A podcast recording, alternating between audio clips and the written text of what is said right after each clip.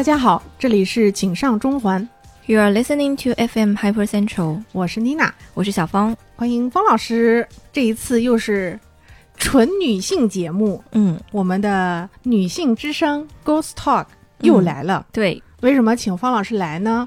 是因为我最近一直有一个执念，就是想把最近跟听众们的互动，在节目当中做一个互动，就是我们喜闻乐见的读小作文环节。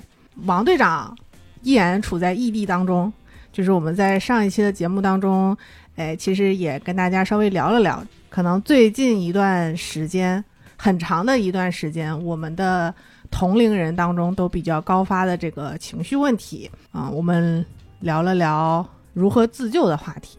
其实前提也是正好我们在上一期，呃，咱们三个女生在聊友情的那一期节目当中，也是因为你提到了，然后王队长想说，那我们也可以展开的聊一聊。本来上一期我们就想说，在聊过之后，把那个小作文跟大家念一念，但是我们俩聊的比较嗨，聊了太久，就小作文又搁置了。后来我就突发奇想，我们来请方老师来念大家的作文。嗯，那么有幸被方老师念到的这位朋友，你很幸运，因为大家都非常喜欢听方老师的声音。真的吗？对啊，就是只要你参加，底下就这个女嘉宾声音好好听。然后有一次，我好像在这个我们这一次摘录当中有看到一位听友，好像是在聊老朋友的那一期了，他有提到说，觉得我们常驻的这些主播都很像是他的老朋友，然后他列举了几个经常会来中环做客的我们几位嘉宾，然后他还提到了我，然后顺便一提魏公的声音好好听，我就回复了他，你可能记错了，声音好听的那个是方老师，不会啊，我觉得魏公声音也很好听啊，哎，是吗？谢谢。真的呀。我有尝试跟王队长试图入坑这个播音领域，他说我没有天分。嗯 我觉得你有，你可以，不然要不拜个师。啊，王队长，你现在肯吗？他就在旁边，其实。那这一期呢，我们其实也不是单纯的念小作文，我们还是有想说跟大家聊一个话题，就是基于我和方老师两个人都对我们的生活还是比较充满了热情和热爱，嗯，所以我们这一次就想聊一聊热爱生活这样的一个话题。嗯跟我们上一期听上去可能有点丧丧的这个自救的话题也是一个呼应。我觉得热爱生活的人总是会想要找到一些办法，能让自己过得更开心一点，让生活过得更美好一些。对，你觉得你是怎么样的一个心态来表达自己对生活的热爱呢？首先，我自己觉得我就是个很有仪式感的人，哦，是吧？就是说的好听一点是仪式感，可能稍微有点负面的词就是有点做作。刚刚你提到说的好听一点嗯是仪式感的时候，我就想到，好像现在有一些互联网的环境，就是他会指责仪式感这件事情。因为经济下行了，没有办法。嗯，那为什么你要追求仪式感呢？嗯，我觉得可能是对于自己没有被满足的童年的一种代偿。哦，因为我其实小时候就是那种比较希望日子可以过得有趣一点的人嘛，嗯，但是我父母是那种就是非常非常务实的父母，哦。就会他否定你一切那种什么。呃，什么过节了，我得打扮一下呀，哦。然后什么呃，过节了，我得有点什么不一样啊，什么，他们都不追求这个，哦，他们只追求实用。嗯。所以我小时候所有的那种衣服啊，或者是那种鞋子什么的，嗯，都是跟好看没有关系的。就他们就只在乎说你能不能穿的时间久一点，哦你能不能就是这个衣服不要给你一直洗啊，什么什么这种东西。哦，然后现在自己生活了，我就把没有被满足的这部分欲望，嗯就自己满足自己。哦，对，就这那你会。做什么样的事情呢？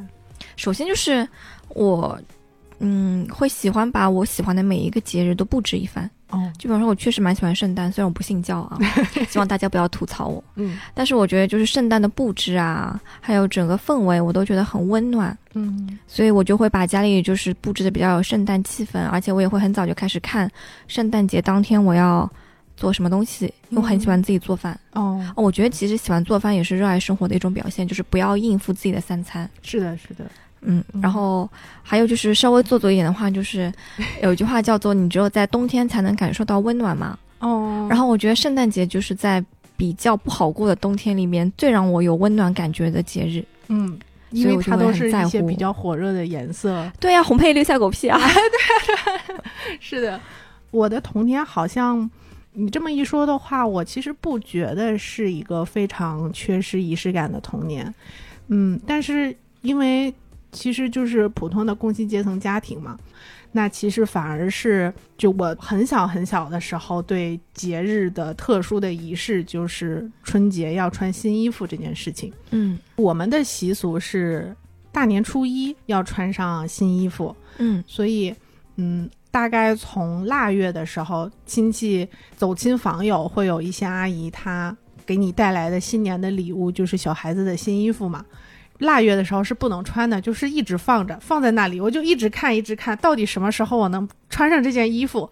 然后就盼啊盼啊盼，终于盼到了大年初一，开开心心的把这件新衣服穿上去参加庙会。我觉得对，哦庙会好赞啊！我们这边没有哎，城隍庙没有吗？你小的时候没有吗？有，但是我小时候住在郊区，我们那边没有，哦因为我小时候进城得两个小时。哎呦嗯 我小的时候，我们的庙会就是会，呃，要很早就去，因为我家是那个小城镇，它嗯只有一条主路，最宽的马路。我印象中好像可能九十点钟就要早早的赶过去，要尽量站在那个前面的两排。然后我跟你说它是什么？它就是迪士尼花车游我行。刚想说，这不就是迪士尼花车是的车？，是的，是的，但是它是它其实是扭秧歌，就是北方的一些节日的习俗。嗯，然后是不是也是红红绿绿的？对对啊啊，超 超级赠，就是紫的、粉的、红的。嗯，但是我觉得鲜艳的颜色确实会让人心情好呀。对啊，而且敲锣打鼓的嘛，然后它应该是各个机关单位有点像选送的那种，就嗯，大概一个一个公司，呃，你自己搞自己的花车，搞自己的秧歌队，然后做自己的表演，就是每一个方阵都不一样。对对，就是迪士尼花车游行，就超级开心。对我童年里边就会觉得春节是一个特别特别有仪式感的事情。这也是我觉得我比较喜欢北方的冬天的原因之一。我自己己觉得南边这边的年味，呃，我不知道可能更难一点，广东可能好一点，因为要舞龙舞狮嘛。啊、然后我们这边的年味真的很淡，我觉得北方嗯就很浓，我觉得很喜欢。对，所以你让我回想起最早有仪式感的事情，就是小的时候。后来慢慢随着生活的条件逐渐变好，然后随着自己逐渐长大，会发现反而仪式感就会变得越来越少。就说只要什么。只要两人感情好，天天都是情人节。就是哇，我觉得这种话其实很不负责任哎。是的呀，偷换概念。对，嗯，不要把自己摆烂作为一种正大光明的。对，我还记得就是小时候，因为同学会过生日，大家没有什么收入来源，就可能十几二十块钱，就是拿来做一份生日礼物给到他。但是我自己好像就没有太多这种要开生日派对的经验，好像小的时候还会有一点点羡慕，就是过生日的仪式感这件事情。但是我的父母会给我过，他们会准备很大的蛋糕。其实现在回想起来，生日这件事情本来就是应该要，主要是要感谢父母，和你自己本身没有太直接的关系。感谢妈妈，感谢妈妈。对的，我还记得小的时候有一次，就是因为中午我跟父母一起，还有爸妈的一些朋友，以给我过生日为契机，和几家人一起吃了饭。结果这顿饭就吃了很久，嗯，导致我下午上学要迟到，我就特别着急。那个时候对迟到这件事情就是很很在意。我妈就说：“今天是你的生日，哎，就是你不要这样那么紧张，对，很、嗯松弛感一点哎，。对对对对对，但我那个时候其实很小，我不懂这件事情。对我来说，就是我要迟到了，我被责罚了。嗯，但是他说今天是你的生日，就是你应该享受今天，然后不要怕犯一些什么错误也好，或者怎么样，就是享受今天对你来说这个特别的日子。我才忽然对生日这个特别的日子有了那么一点点特殊的感受。你会大张旗鼓的过生日吗？呃，我想，但是我做不到，因为我这个生日比较尴尬。我生日第二天就是那种国庆节，我那个生日就常常会出现十月一号的时候，大家说昨天是你生日哎，然后我就嗯对，嗯，全家人都在给祖国庆生，没人就是你。每个人都沉浸在 OK，明天就放假了，哦根本没有人在意，好吗？哦，那是还挺尴尬的。嗯，所以我也习惯了。嗯，然后再后来到真的成年到现在这样的生活状态的时候，又会特别在意这些节日，嗯，包括生日，包括像你刚刚提到的各种节日，我会在生日和圣诞节这两个节日为王队长准备比较昂贵的稍微贵重一点的礼物。没有没有，我觉得是昂贵的，因为你们应该准备过爱马仕的手表链，哎，我对这件事印象真的很深刻。那那就是对我，我我好像直到今年才把那个钱还完，哦天哪！还了两年，我好努力，对，嗯，但是好像会有一些朋友就是质疑过我这种行为，觉得很矫情，有什么必要呢？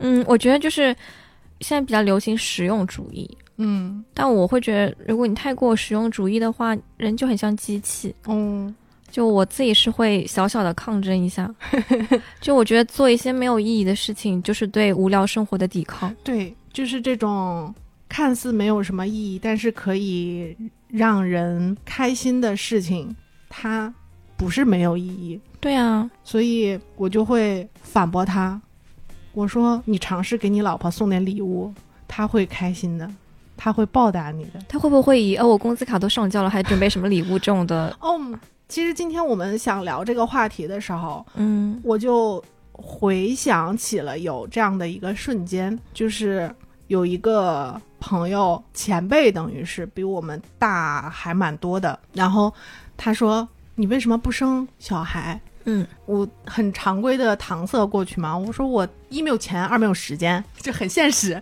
嗯，他当时说了一句：“可是你没有小孩，你下了班之后回到家，跟你的老公两个人大眼瞪小眼，不会觉得很无聊吗？”我当时就觉得，那我就可以好好反驳反驳你了。我说不会无聊呀，我我说我们两个人有那么多可以做的事情，一起可以做的事情也很多，单独可以做的事情也很多。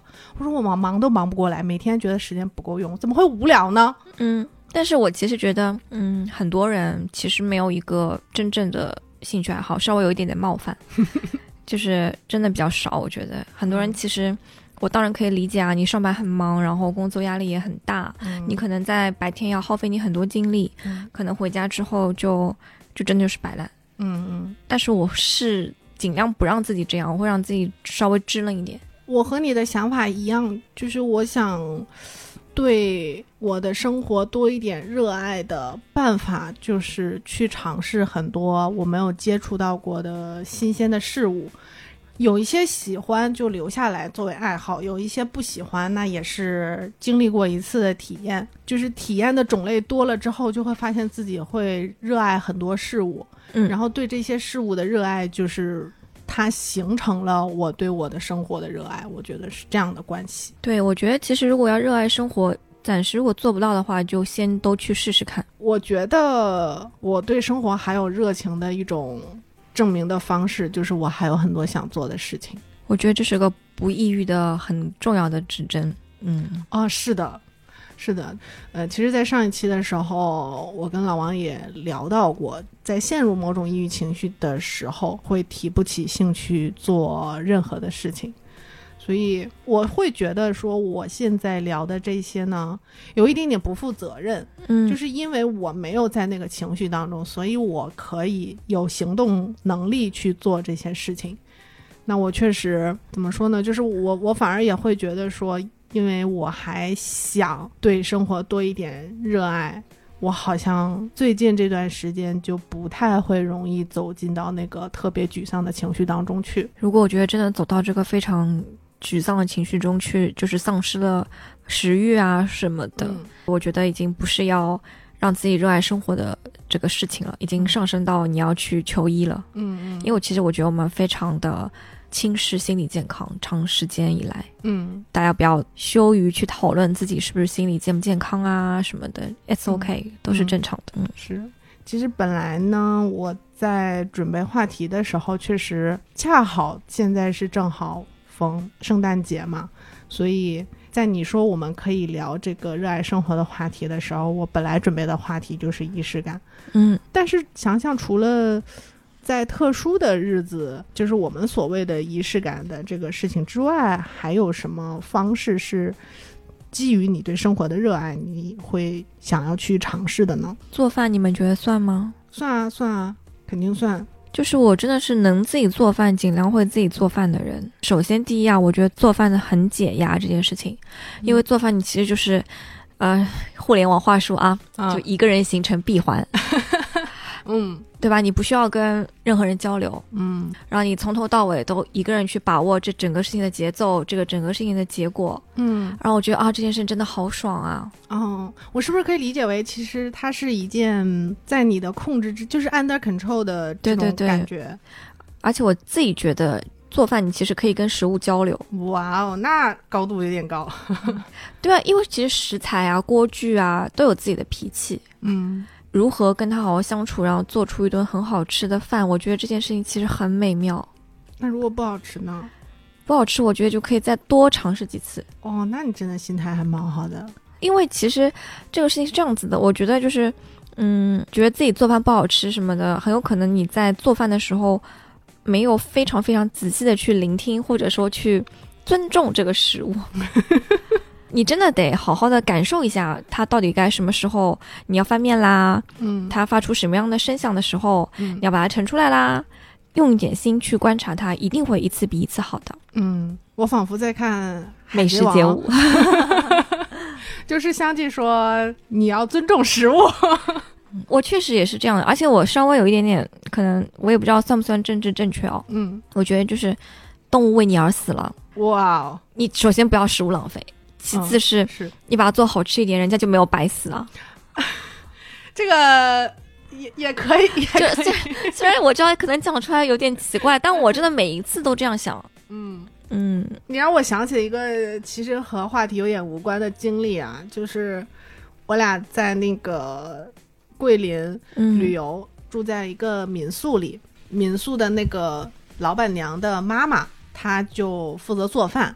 她在准备晚餐的时候，我们两个人就坐在他的那个露台上看风景，然后就听到了杀鸡的声音。嗯我还问了老王一下，我说这个鸡怕不就是晚上我们要吃的那个？老王说应该是。然后我就整个人变得特别的难受，嗯非常的沮丧。嗯我说我以前吃鸡也没有这么，以前吃鸡，嗯，就以前没有这么难受的这样的一个情绪。然后老王说，因为你知道他就是因你而死的。我这顿饭吃的真的是，哎呀，老王这么 tough 吗？他是给我解释为什么我会在以前饭桌上吃鸡肉没有什么太大的心理障碍，反而嗯今天听到那个声音之后，就整个人都要崩溃了。他试图给我解释为什么我会产生这样的情绪，确实也是事实。因为我外婆就住在乡下，嗯我们家确实就是也养鸡，嗯所以我很早就会知道，就是有些鸡就是为你而死。所以我是那个时候就有一种意识，就是它已经为你而死了，你真的不应该浪费这个食物。嗯，嗯，我 call back 一下，就是过年呀。杀猪、杀猪宰羊，好像也是蛮有仪式感的事情，天哪，没有什么道理，但好像是这样哦。嗯，是不是还有一个名菜叫杀猪菜？杀猪菜，嗯，啊、是的，就是北方，尤其嗯、到冬天的时候，没有什么农作物产出。呃，一头猪它其实可以产出，就是身体的 各个部位嗯都可以。猪身上都是宝。哎，对的，而且你你一顿肯定吃不完嘛。嗯，通常一大家子，或者是请亲戚朋友，大家把这个猪分而食之，甚至还会剩下一些那个什么排骨呀这种。嗯，有一些农村家庭，他们还可以把这个猪拿去卖，然后是就是正月里吃的吗？可能要一直吃到天气回暖吧。这个我、哦我确实没有一直在农村生活，我也只是春节回爷爷奶奶家过年的时候会经历嗯他们去卖东西和买东西的这个市场，我们北方叫赶集，我不知道你有听过这个名词吗？呃，在我的成长环境中没有，但是互联网让我知道了这个词。好，严谨吧？呃，可以可以。赶集其实也是一个我小的时候特别喜欢的一个比较有仪式感，嗯，叫不叫仪式感呢？反正就是很快乐的一个行为。季节限定行为，呃对，嗯。周期限定，嗯。它是每个月的逢我自己的老家那边啊，可能、呃各个城市会有不一样，就是逢初二、初七、十二、十七、嗯二十二、二十七，就是阴历的那个日子，嗯。就是会有各种各样的商贩聚集在一个固定的街道或者是市场，嗯。在里边自由的摆摊。每到腊月二十七，那个集是全年最盛大的集，因为它除了日常的那些什么菜呀、肉呀的，还会卖春联儿，然后还会有一些有点像嘉年华，就是它会套圈儿。嗯，嗯然后什么猜猜谜呀、抽奖啊这种各种年味儿丰富的活动都会聚集在这个最盛大的集上。赶集这个词对我来说就超级快乐，就有点像 去迪士尼。笑了笑了笑了。呃，对，我突然之间想到，我觉得可能我比较热爱生活，有仪式感，可能就是因为我不想错过。因为哦你想，你就是每逢这个初七什么七的，嗯，你才可以去购物，你才可以去娱乐，你就会知道这个事情其实不是每天都有，嗯，你就很珍惜它。。对对。然后我觉得我比较有仪式感，就是我明白其实每一天都很特别，然后有一些日子呢又你给他就是在冠以更特别的名义，比方说什么生日啦、什么节日啊什么的，你就很不想错过他，是的，珍惜他，所以你就愿意为他做什么。嗯，但是我觉得有点惭愧，就是离开家自己独立生活了之后，好像只有过年会为父母做一些比较特别的，或者说有有仪式感的事情。关于孝道这件事情，请收听 上一期节目。有点跑题，就是就是刚刚我们说到那个跟父母的关系，我会会想到这一点。嗯然后我会发现在，在夫妻生活当中，嗯，会更多的要注重仪式感多一些。我其实非常同意你这个看法，因为嗯其实夫妻关系我觉得比较脆弱，是，它不像亲情，因为你亲情知道你可能怎么折腾，它就是在那里，对吧？嗯你跟你父母大吵一架，嗯，他还是你妈。对，但是如果你跟你伴侣，嗯，就就可能不是了，不好说了。哎，就不好说了嗯。所以我觉得用心去维护，我觉得比较正常。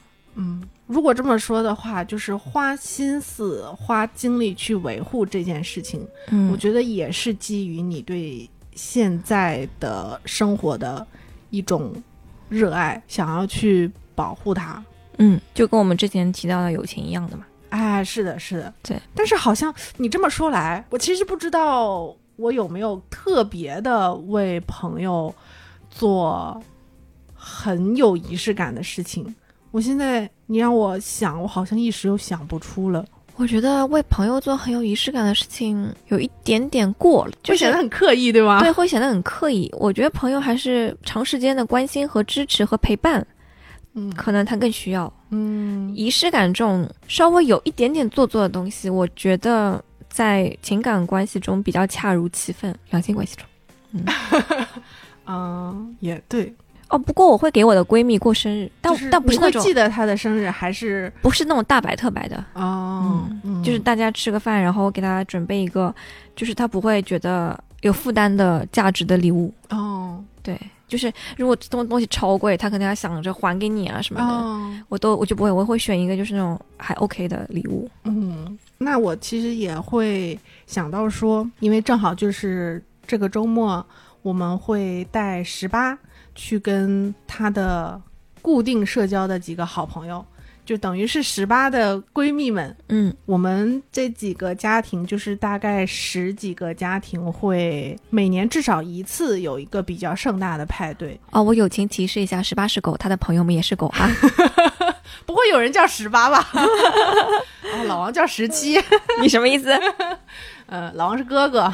我们最早加入到这个小团体的时候呢，我带着狗去了，嗯只有我老王狗，再无他物。结果在那一天的时候，就是收到了各种伴手礼，虽然价值其实都没有特别高，但是就是拿了满满一手的东西，嗯我就发现哦，原来妈妈们就真的这么卷的。嗯后来我就知道，那下次再见面就一定要多少要带点什么，但是其实价值真的都没有很高。我记得我有一次好像就是做了一点小饼干，然后给大家分了一下这样子。人吃的还是狗吃的？啊，后来我们就是一定要贴那个标签，哦因为确实很难分清。对呀，对。再后来，大家就是就真的每个人送的，如果是食物的话，就嗯一定会在上面贴是人吃的还是狗吃的。对呀，对对会的，会的。然后我其实最一开始的时候是有一点不适应的，我没有这样的生活习惯，就是在见可能有一段时间没有见的老朋友的时候，会为他准备一点小小的伴手礼，日文叫手信，对吧？好像是的。发起这个不良作风（打引号的不良作风）的这个这个女生，她因为她的老公是日本人。嗯她真的就是只要见你，哪怕就是我们昨天才见，今天又见，呃夸张了。上周才见，这周又见，她手里也一定要为你准备东西。就是这种守守信文化，真的，我们去日本旅游的时候，其实就会发现他的那个，他们不叫纪念品商店，嗯他们叫伴手礼商店，嗯，就是这种。然后我们看日剧的时候，也发现他们就是真的很爱准备一些伴手礼。后来我慢慢习惯了这个行为模式之后，我就会不光是对他们，对你们也好，对我身边其他的朋友也好，就是会。其实想表达的是，我有一直在惦记你的这样的一个情绪吧。就是我现在其实还蛮享受这种过程的。嗯，我觉得这就是一种嗯情感连接的具体表现方法。哦，因为你其实我很在乎你，我牵挂你。嗯我如果就是只用说的，你怎么能真切的感受到呢？哦，对，是的，对吧嗯，觉得是送一些小礼物，就是把这个事情具象化。哦，他比起我纠结该如何向你表达我的感情，可能来的更方便一点。对，嗯，确实是这样。而且我自己觉得，就是如果我自己出去旅游，嗯，我想着我要给我朋友们带点什么东西，挑选礼物的这一刻，我就会觉得我也很开心。啊，那我压力超大的，真的，哦、那我倒还好，又要负担得起，又要生怕漏了谁，而且就是永远有漏了你就不到的漏了就暂时别跟这个人见面。也可以。嗯嗯啊，我们聊的有点发散，但是我也会突然想到，就是旅行这件事情也是真的还蛮能提升生活品质，可以这么说吗？但得有钱，因为有一段时间我真的过得很穷，就旅游对我来说是个很奢侈的爱好。但是我还是会保留一些这种，就是提升生活品质的习惯。就是我可能不会出去旅游，嗯但是其实你所住的城市也一定一定没有你有你没有去过的地方。，City Walk 啊，我现在超级讨厌这个词。其实我本来是喜欢这个词的，嗯但是由于一些嗯，它实在是有点被污名化，或者是啊对赋予了它太多不应该赋予的含义之后，我就有一点不喜欢这个词了。嗯，但是你会做这样的事情，我会，我会，我想，嗯我就会想说，这个地方我从来没有去过，嗯我就漫无目的的在这个区域里边散步啊，嗯，我也觉得很开心的呀。嗯是的，我们之前专门有一期聊到这个 City Walk，嗯，City Walk，嗯，就我们聊到这个城市漫步的时候，因为正好是花老师的他的这个专业领域嘛，所以我们其实也聊到了一些漫步的方式，嗯也不一定就是用走。我觉得骑行也好，包括花老师他会喜欢坐公交车也好，就都是你去探索城市的方式。然后我会发现，我确定自己对生活依然有热情的一个方式，就是我还有想要去了解更多我不知道的领域的欲望，好奇心，对，或者说是求知欲吧。嗯我也会觉得还有很多我没有看到的东西，还有很多我完全未知的领域，我想要去收获，并且收获这件事情本身能够让我觉得快乐，我就会觉得我对生活 还有热情。其实我觉得对生活有热情这个很难定义，嗯每个人的方法不一样。嗯但是我觉得，就是你有兴趣，你对这个东西真的好奇，嗯我觉得这绝对算是一个硬指标。嗯。嗯那其实我们分散的聊了很多方法和心态，嗯你有没有你自己的一个执念或者是小妙招？就是我一定要去做这件事情，因为我对我的生活充满热爱。你有这样的强烈的行为吗？我不知道这个是不是适用于每个人。嗯就是我对生活比较热爱的，我会这样想，就是我有没有什么事情是我童年的时候非常想做，但是种种原因我没有做成的，哦我现在有机会了，嗯我现在是不是还想做这件事情？哦如果我想做，我一定会去做的。然后我就想说，那你其实，你仔细想想，总归有些事情也是还没有做过的嘛，嗯去尝试一下。如果你发现确实不喜欢、不适合，那其实你也就会放下这个执念，对你往后的生活只有好，对不对？对然后还有一个点就是，一定一定要多去走走和看看。嗯漫无目的的走在路上的时候，说不定你会发现一些东西是你本来你以为自己没有兴趣，但是其实你是有兴趣的。像我，我就是有一次在路上走，然后看到有那个成人芭蕾，这哦对它就是嗯、一一种体验课。哦让我本来其实对芭蕾就还好，我更想去学一些什么拉丁啦，就是 我想说，吸引你的是成人。好，然后然后我想说，哎，说不定我可以试一下，哎，嗯，嗯。你还没有尝试对吗？嗯，所以接下来你会去尝试一下。会我会在一个月里边做这个事情。哦，这也是我的一个小小的 tips，嗯。就是我会给自己设限的，哦，我不会让自己停留在这个事情，永远只是想，嗯，嗯，我会给自己设限的，很好。嗯。好，那我们接下来花一点时间念念我们的小作文，嗯因为其实刚刚我们在聊天的过程当中，我会回想起有一些话题是我们之前其实有在节目当中聊过，而且我们的听众也做了一些相应的反馈。那我们就开始我们小作文朗读，对小作文环节，一百一十七是好久不见，你还好吗？要不做个 PPT 庆祝下？做个 PPT 应该是梗了一下我们那个陶喆老师，嗯，肯哥最爱，哎，对的。然后这一期其实就是聊了聊老朋友这样的话题。来自云音乐的艾格三三，他说第一次在中环写小作文，自己是苦逼的高三，高三高三美术生一枚，我的天！和箱子老师是老乡，现在独自一人远离家乡，到北京参加几个月的封闭集训。说真的，真的挺孤独的。嗯，也有原因是自己是个社恐，不敢社交，然后每次低谷就会告诉自己要加油，只要过了这几个月，就可以去上一个比较理想的大学，就一次一次的给自己灌鸡汤。但是他说也有开心的时候，就是每次只要当堂授课的老师允许戴耳机，就会听中环。啊，授课老师课上还允许听节目可能画画的时候可以，哦，嗯、对，美术生嘛，嗯，然后他就慢慢的把中环的节目全都听了一个遍，听中环成了他缓解孤独的一个方式。听着比自己大十几二十岁的老师们聊天，真的挺有意思。希望这个电台能越做越好。老师们真的太有意思了，总会让我对未来青中年的生活产生了很多遐想。哎呀，我有点感动哎，真的啊是的。然后他说，说到聊老朋友这个话题，他说最近画画的时候，无意间听到以前初二特别喜欢的一部动画叫《小魔女学园》的 ED。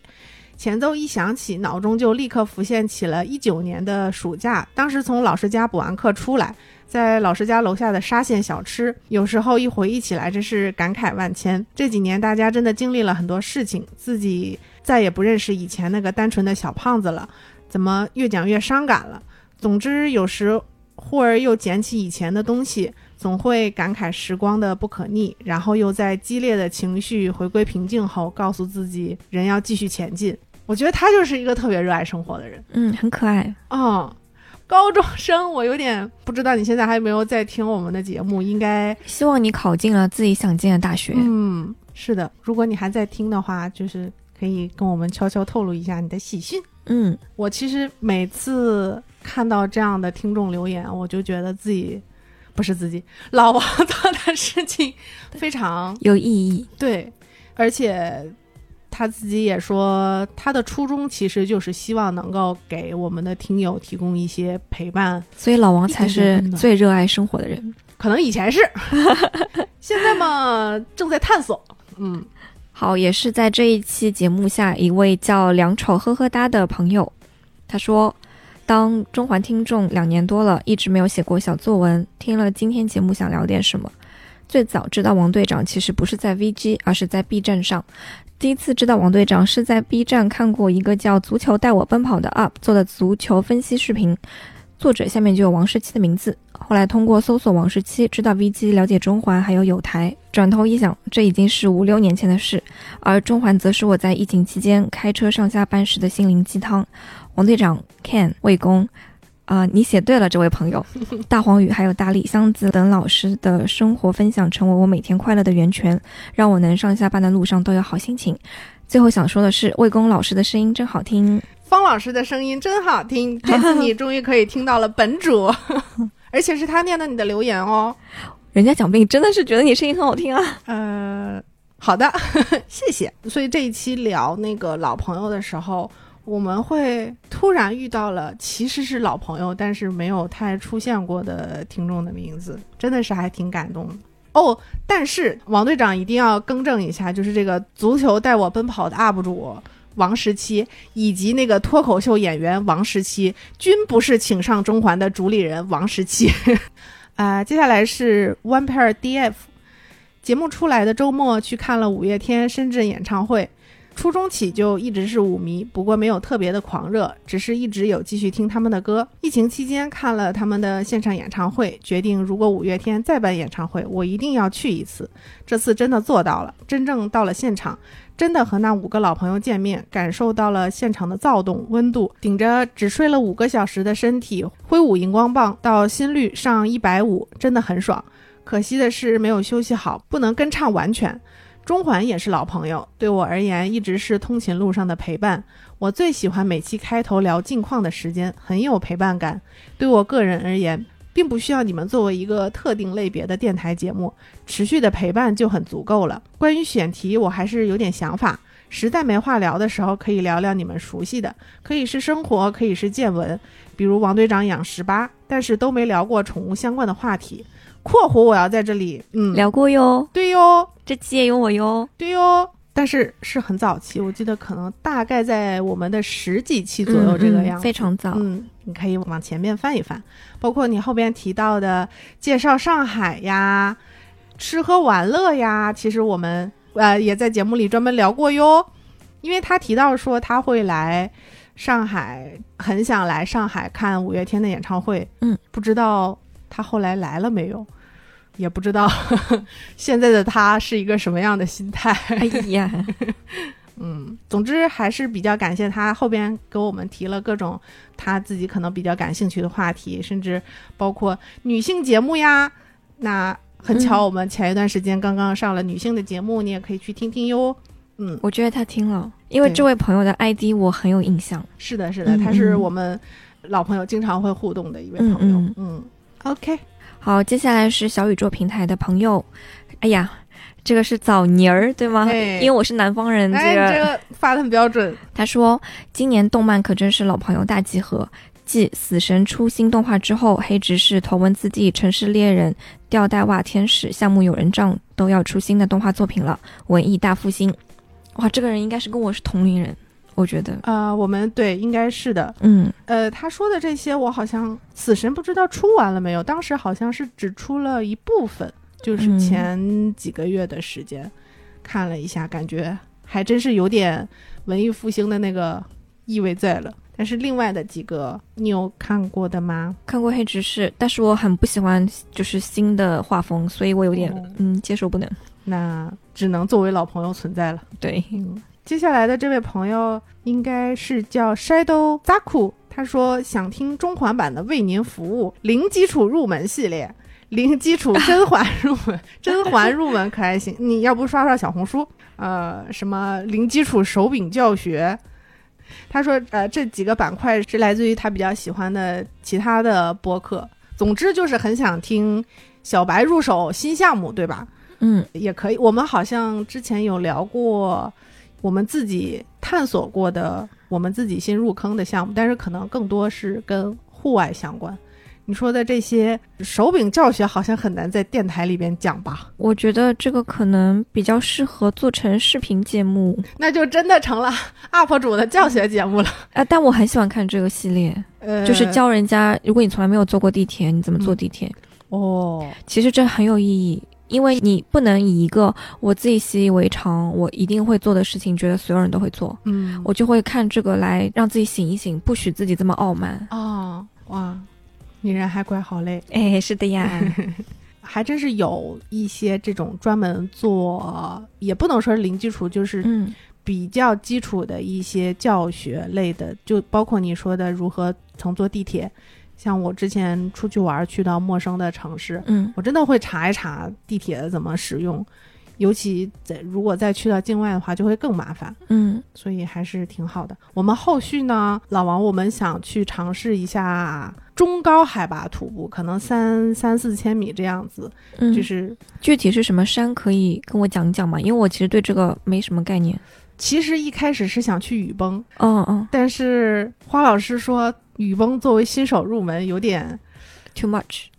也没有那么 too much，但是肯定因为它海拔还是有的，而且路不是很好走。嗯嗯然后也是经常做客中环的那个奥利老师，嗯，他更狠，他想直接从四姑娘山起步，被我言辞拒绝了，就是不要作死。最后我们可能考虑什么虎跳峡呀这样子。嗯，可以带上我吗？可以带上我吗？好的，然后我给大家来一期从入门到放弃。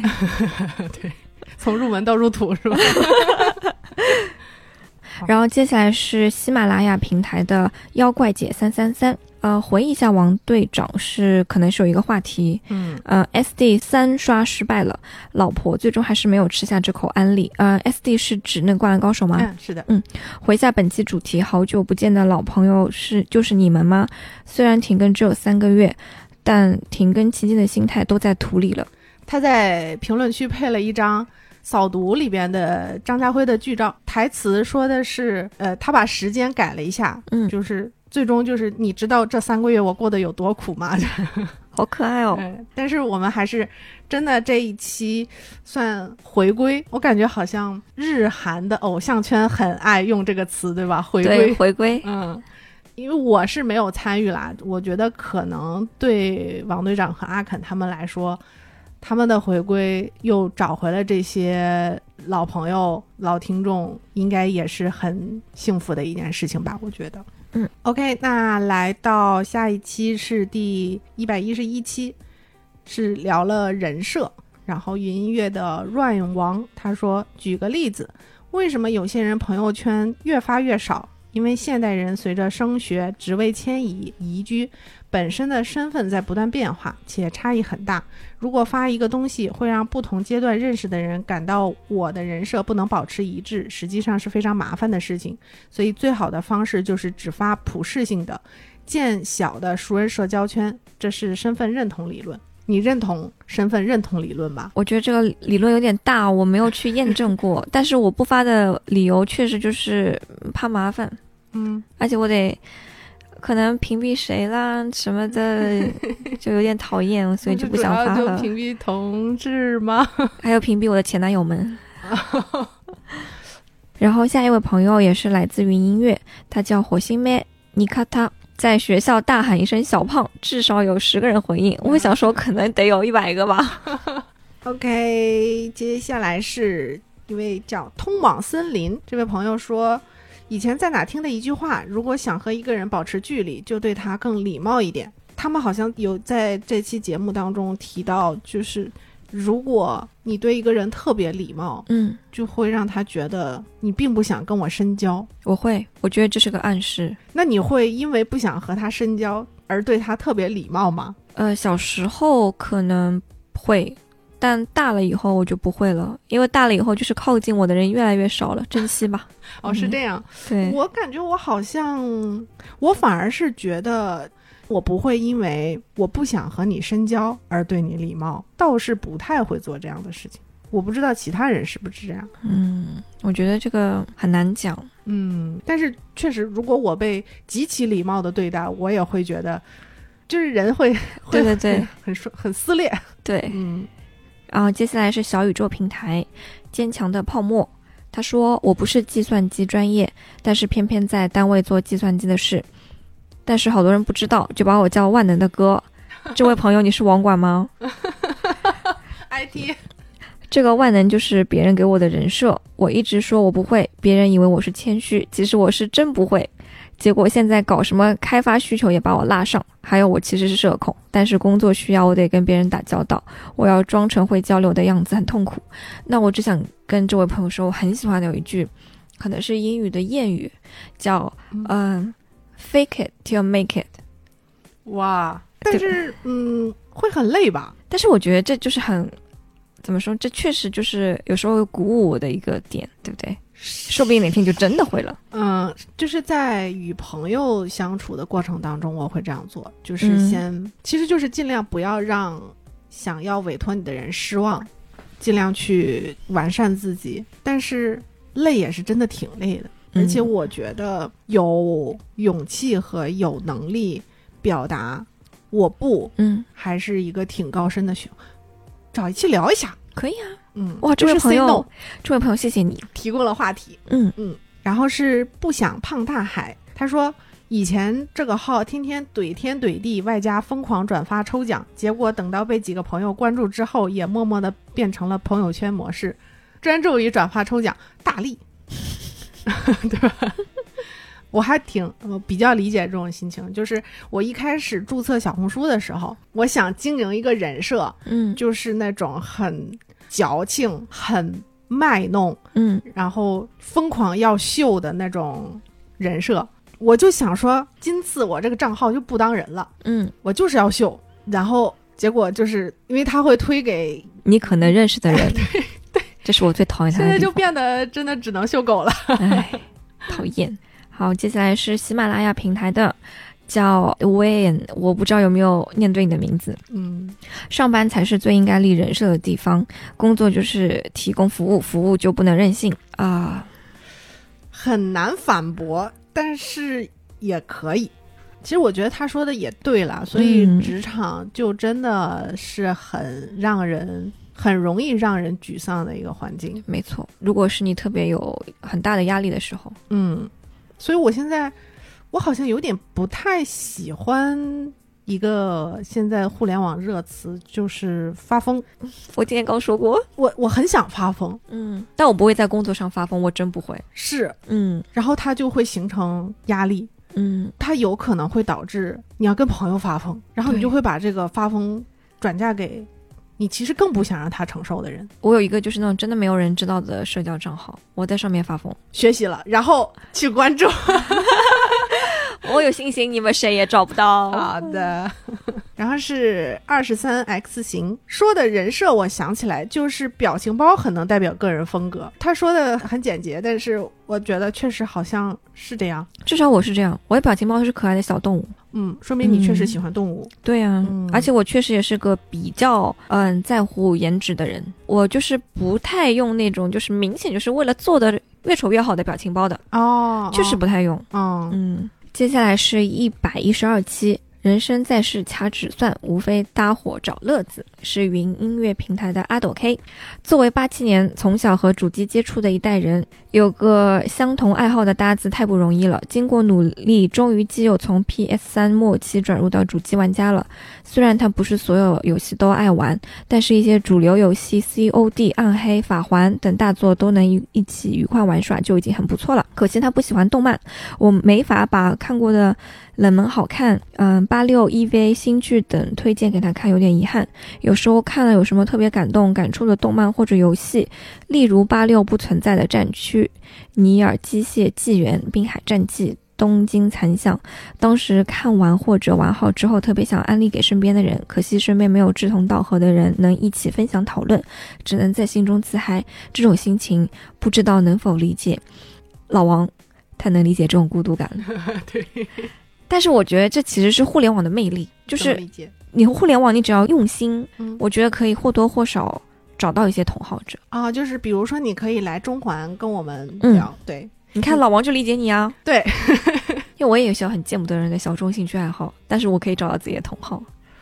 嗯，确实，就是他提到的这种，就包括有人能和他一起把这个游戏打通关，我觉得已经是很难得、很值得开心的事情了。嗯然后，但是，其实也是题外话，就是也是我和老王时常会探讨起来的一个话题。就我们好像会对搭子有很高的期待，比如说他能够跟我一起打游戏，他成为了我非常要好的朋友，嗯我就会很希望他也能和我一起看动漫，这样我就可以什么事情都跟他交流。但是就很难，如果你有这样的预期，或者对朋友有这样的可以说是诉求吗？可能会比较容易觉得难过。就是，嗯嗯，我我其实也不是说这样不好，但是我会觉得，如果可以的话，可以另外找动漫搭子，嗯，因为人确实是很多元的我觉得可能是越大，你的社交成本就越高，你、啊，也是。你可能没有那么多时间去最好一个人解决我所有。哎，对对对对对，嗯，是的，是的，很难啦，很难。真的很难，我理解我理解。但是我们已经很羡慕你了，真的。嗯 OK，然后是老朋友狂傲法魔，我有个十来年的游戏搭子，我以为他有十来个游戏搭子，可太厉害了。他说，虽然不能说游戏全都能一起玩，但是百分之六十左右的游戏还是能一起玩的挺欢乐的。以前学生时代打篮球会有很多搭子，基本都是别人占了地方，上去问一声加一组，人家答应了就可以愉快的打球了。打完之后也不留联系方式，各自回家也没什么压力。不过长大之后变得更宅了，基本没什么搭子。他提到了现在有越来越多的嗯，艺人这件事情，矮人，矮人我也是，我小时候其实很 E，越大越矮。为什么呢？一个是我自己感觉啊，我防备心比以前高，嗯就没有办法很快的相信一个人。嗯但是我觉得不相信一个人呢，你就很难一下子跟他成为很亲密的朋友。嗯然后呢，你不能跟他成为很亲密的朋友，你的分享欲也没有多少，嗯，对？吧？嗯，然后就恶性循环啊，就哎就这样吧，就对。嗯 B 站的时雨苍燕流，排搭子也不点炮也不胡，时间慢慢就过去了。作为我不会打麻将的人，我不知道哎。确实有牌搭子这个概念，而且嗯。尤其是我觉得我我小的时候嗯。会比较明显，因为我们父母那代人可能会比较喜欢打麻将，嗯，然后他们都会有一个非常固定的牌搭子，嗯，但是也不点炮也不，首先不点炮这个事情应该真的挺难的，你要算牌，这个我肯定是做不到的。嗯。别人点了炮不胡，我好像也是不太能做到的。哦，我知道了，他要自摸，哦，来把大的，哎，嗯而且呢，我还不用伤害你的感情，因为不是你给我放的炮，我是靠自己，你懂了？懂了懂了。你这属于高阶玩家。我刚想说，这不是很难吗？对呀老王就是这样的人，这人不能处了，不，他是免得伤害。嗯能处能处。呃，然后接下来是喜马拉雅平台的任天成，他说我有个 QQ 群，和群里的群友聊了六七年了，群友互相都是从小学或者初中就认识了，一直到现在上大学了还在一起聊天，但是我们一次面都没有见过，只是知道对方的名字和长相。今年也想线下见一面，但是大家都天各一方，也都出不起路费和食宿，就作罢了。希望以后大家参加工作，经济独立以后还能有机会见上一面吧。哎呀，可太真实了。嗯本来我们去年就想说，毕业十周年了，嗯。想组织大学的同学来一个盛大的十周年聚会，但是去年反正也是因为有什么得得病呀，就一些七七八八的情况，一直拖到了今年，还正好适逢了学校想组织那种毕业生的一个校友会，呃类似，本来还觉得说那正好能趁这个机会组织一下同学聚会，然后就因为呃任天成他提到的这些种种的原因，就根本局都没组起来，感觉大家热情不是很高涨。嗯，而且如果毕业十年的话，可能很多人真的结婚生子啊，是很大的压力啊之类嗯之类的。说起来好像觉得有点像开玩笑，就是出不起路费和食宿，但是我觉得不是开玩笑，真的是很大的经济压力。真的经济压力很，因为其实真的觉得成年人，如果你有自己的家庭、自己的小孩，这钱真的得精打细算，不是你想花就花的。没小孩也要精打细算。但我们都有宠物嘛，所以嗯我非常可以理解，啊，真的不是开玩笑，也不是卖惨。嗯然后接下来也是喜马拉雅的妖怪姐三三三。老一辈还有麻将搭子和武搭子这两种是比较符合搭子属性的，我超级认可啊！嗯我妈真的有麻将搭子，和武搭子我妈不跳舞，哦，就是，而且我发现就是麻将搭子吧，它其实也会、会散的。因为有人老赢，就什么什么有有人会迷信啊？说我跟这个人在一起，我就永远不会赢，我不要再跟这个人打，哦，就真的会有这种事情。我觉得很有意思。其实是舞搭子，而且也还挺有意思的。我不知道是广场舞还是交谊舞啊。如果是交谊舞，嗯嗯嗯 我其实经常会在广场上分各个社团嘛，嗯，什么健康舞，什么那那种民族舞，还有交谊舞。交谊舞其实我会看到有很多阿姨和阿姨嗯，因为男的不够用，真的真的不是开玩笑，真的男的不够用。也可以。好，接下来来到了你非常介意的一期，就是 也没通知啊，什么时候统一叫 City Walk 啦？对，我们其实也在节目当中有吐槽，就是这个嗯标题就很赞啊。标题都是王队长起的。嗯，然后云音乐的泪尽零音指，哇，好文艺。他说大力说的是南京东路的百联 ZX，呃，它本来就有英文名字吗？它就叫百联 ZX。哦，嗯，那边也不止四层，就在苹果专卖店隔壁。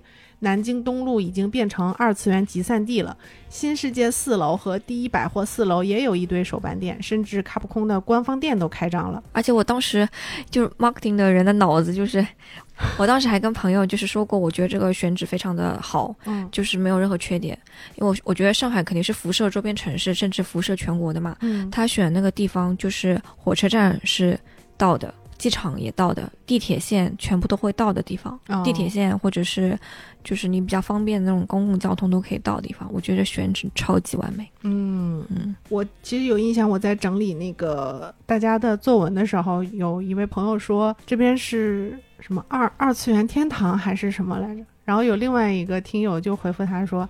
不要毒奶了，上一个上海的二三天堂已经倒闭了。嗯，他应该说的是文庙。是，接下来是小比心源，佛说沃克、季非沃克、市民沃克、西提沃克 and 沃克梗，名字不重要，骑车或是公交形式不重要，重要的是你与城市真正亲密接触，而非浮于表面，让这些承载深厚底蕴的历史建筑仅成为你的拍照打卡点。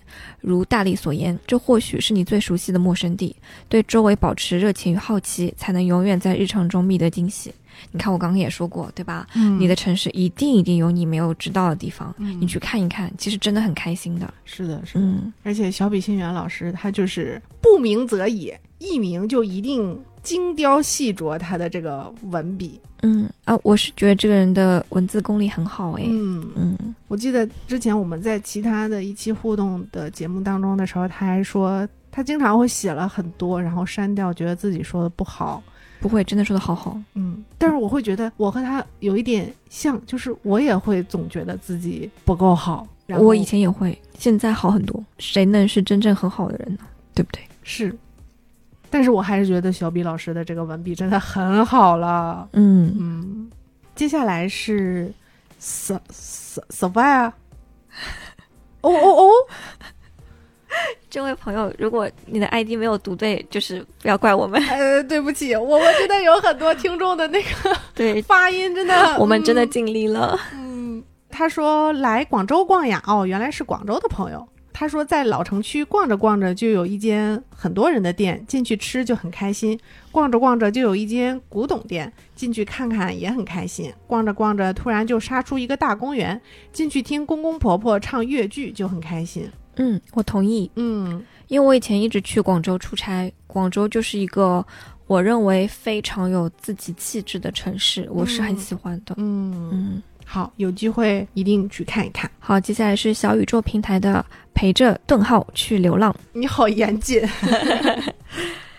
个人感觉上海外码头路、黄埔滨江、徐汇滨江也是很舒服的地方，我经常会走走。我还有一个自己很喜欢的小众地方，不过有点远了，在新疆湾城那儿，我骑小电驴过去的，那里很安静，树很多。上海现在这么热的天，那边也很凉快。我知道那个地方，哦，是吧？嗯，我还在那里拍过结婚照，so sad。嗯，但其实对住在杨浦的人来说，新疆湾城不远。这位朋友应该住在很市区的地方，我感觉啊。感谢这位朋友跟我们分享了一些选择。现在我们也确实经常会骑自行车或者是骑电驴去在城市里边闲逛。其实我们后来的节目当中也有，也经常会提到这种骑行所带来的浏览城市的方式和运动带来的一些正面的反馈。我觉得，嗯，和他说的这个快乐的体验也是很契合的。嗯，接下来是秀才 WYZ City Walk，俗称瞎溜达，是一种介于上顿饭和下顿饭之间无所事事的消食行为，也可以，我觉得也没什么问题。嗯，而且我觉得 City Walk 它有目的很无聊，不设目的。嗯，不设目的，我觉得最好。嗯嗯，然后接下来是谁不重要？这 City Walk 听起来就是有计划的溜溜达达呀，你看跟少爷朋友的想法就不太一样，所以我觉得其实可能叫什么不重要，重要的是你只要真的觉得开心就好。嗯嗯，用自己的方式去做自己能够享受到的事情。嗯嗯，然后是喜马拉雅的妖怪姐三三三，她说我们旅游也喜欢坐当地的公交，印象最深的是在贝尔格莱德，在车站等车被当地人问路。坐有轨电车，中途司机下来搬岔道，上公交车只有我们刷卡，结果遇到查票还被跳过。感觉去到陌生的城市后，乘坐公交也算是浅浅融入当地的一种形式。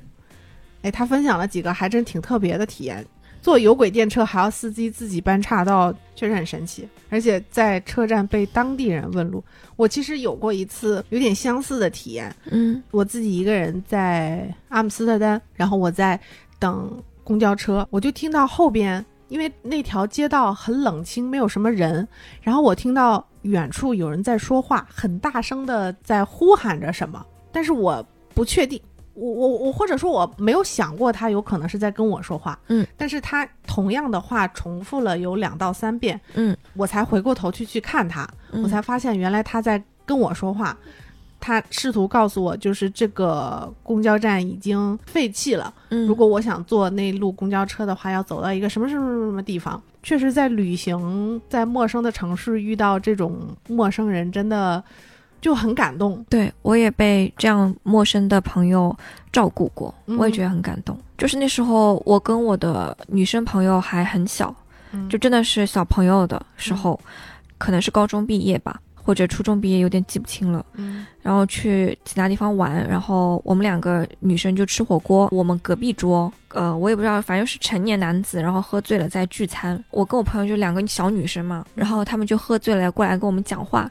有因为喝酒的关系，所以这些男的其实非常的不礼貌，嗯，然后就看到有没有喝醉的成年男性会过来帮我们解围。哦，我其实是感动，很感动的。嗯嗯。然后接下来是 Francisco 一发入魂，City Walk 如果能带入自己的故事，可能更有融入感。当然，顺便遇到更合适的人就更好啦。你可以就是报个当地的团，你跟就是跟你一样的人 City Walk，嗯，也是有很多的。是的，而且其实他说的合适，我觉得可以更多的理解为谈得来。嗯嗯，同频的人。对，如果能遇到这样的人，就整个旅行都可以升华。对，嗯。你知道一发入魂是什么意思吗？抽一番爽是吗？哎哎，你现在已经入道了，但我不要，我不要花这个钱，不要不要，真的不要不要不要。嗯，接下来来到一百一十四期，决定就当你了牌老是呃蛋总给我们分享了一下关于宝可梦卡牌的相关的知识。云音乐的随风舞艺，他说进行一些刊物，宝可梦卡牌在左下角的那个 D 不是罕见度，是环境的标志，罕见度是 U R S R 这些。如果那张牌上面没有罕见度，那很有可能是因为那张牌是预组的牌。然后游戏王的手牌是有上限的，是七张牌。马利克之所以可以拿超过七张的手牌，是因为他使用了无限手牌魔法卡。宝可梦才是没有手牌数量限制的。嗯，感谢这位朋友的刊物，好复杂哦，但是其实还是挺好玩的，有机会玩一会儿给你试一下。好，然后接下来是 M 七八 Talo，去拼多多收了两组拆盒拿走补充包的玉组。昨天去家附近的道馆加了个群，一直想入坑玩玩看。哇，那这一期电台真是瞌睡遇到人送枕头，哎，可以可以。嗯，但是拆盒拿走补充包的玉组，难道它的盒还是完整的吗？不懂哦，这个我就不是很确定了。如果被抽出了牌的话，会不会影响平衡性呢？如果你听到了，也可以跟我们探讨一下。接下来是杏林侦探，感兴趣的可以尝试一下 PTCG Live，有平台能够提供汉化和加速器，淘宝五十就能买买上一万两千幺二五零零钻石的账号。这个钻石应该是货币吧？他他推荐主要是因为比较适合社恐打牌人士，应该就不太需要交流了。好，好感谢你的推荐。接下来一位这位朋友，嗯，Dry Blue，呃，如果念错了，请原谅我。关于拉人入坑的事，建议收八个属性的对战派对狱组，强度跟流畅度都有，现在收很便宜，十块钱一套。收八个狱组的话，相当于开道场的级别了，就是有点像你想玩什么，我这儿都有，请你入坑的那个架势。嗯按头安利，哎，接下来是 B 站的范希亮，他是从零九年开始打游戏王，参加大大小小的比赛，一直到一六年退坑，这哪是退坑，简直是退役。从来没见过这么大的阵仗，宝可梦卡牌用了一年多就超越了游戏王在国内的阵仗，而且现在的氛围也不错。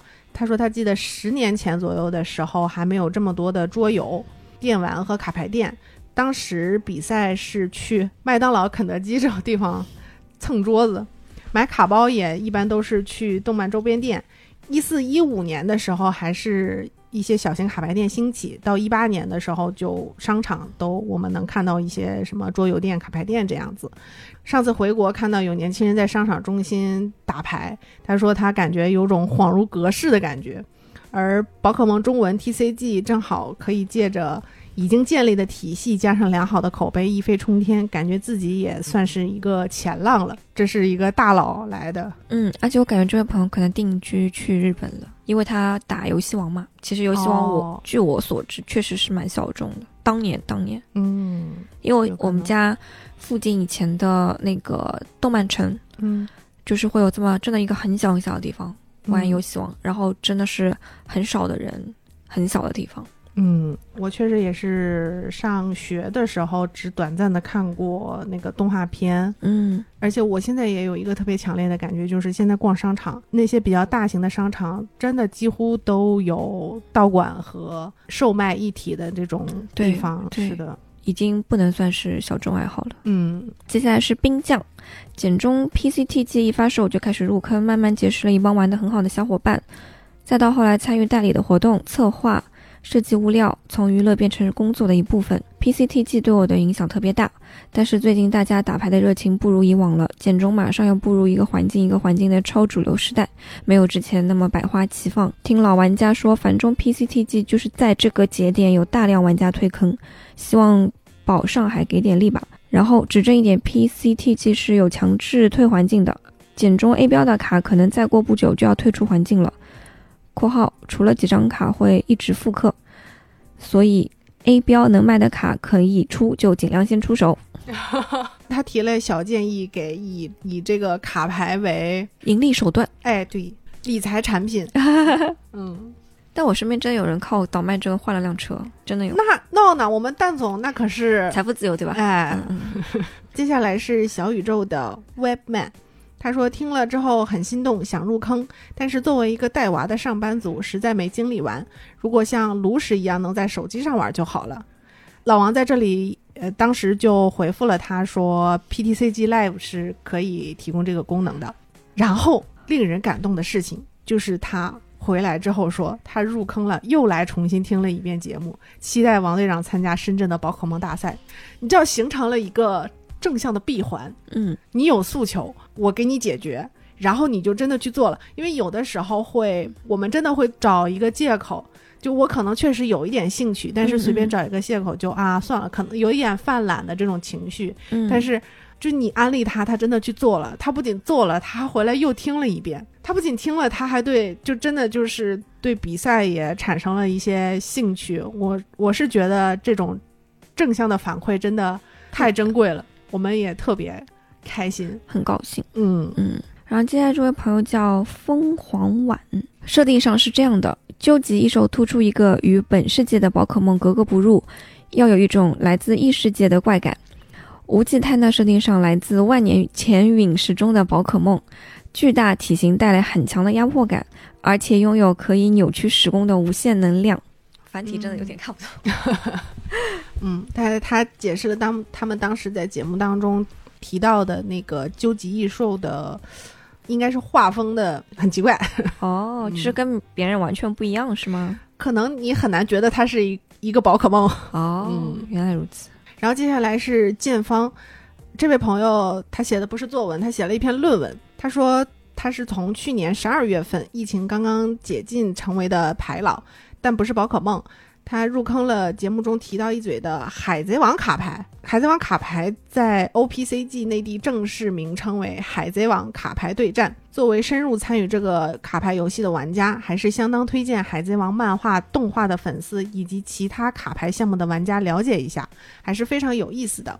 他推荐了一下这个卡牌的优点，一当然是这个动漫 IP OPCG 这个卡牌游戏是有尾田参与的，部分异化卡会是漫画名场面上的原图上色，近期还出了一张尾田亲自手绘的一张路飞角色卡。补充包的发售时间线不是按漫画剧情顺序，而是乱序的主题。像是日本月底发售的下一弹叫《新时代的主宰》，会出五档路飞觉醒的路基德、革命家四军长，可以说和漫画动画产品线会有互动，代入感拉满。（括弧我我他说的这一点确实还挺吸引我的。）感觉可以尝试一下。然后二，作为一个卡牌游戏，我觉得 OPCG 是很好上手，并且策略度上限非常高的卡牌游戏。上手简单，就在于只要玩过炉石，就能理解它的费用增长逻辑。从开局一费到十费上线，按费拍怪就完事了。而游戏的上限在于这个游戏的卡牌，在我方回合和对方回合有两种不同的用途。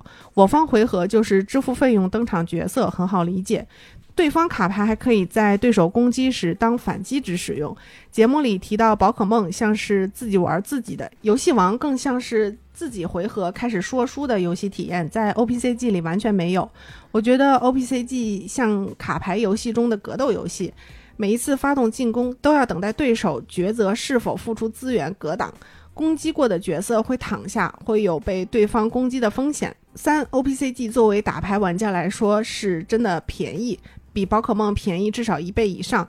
OPCG 的打牌用卡，大部分核心组件都在四十以内，唯有一张平卡是一百左右。T 零 T 一构筑直接收的话，造价也就两三百。而且 OPCG 因为刚出一年，环境非常稳定，像是零二环境的 T 零白胡子构筑，到现在零四环境依然是 T 零。这半年，白胡子玩家甚至不需要怎么收卡。当然，话说回来，OPCG 对于牌老打牌便宜，另一方面对于收藏党可能就没有其他卡牌那个吸引力了。每个系列的异化卡一般价值在几十到几百，上限是四百。每个系列会有一张漫画卡，但不是每一箱都能出。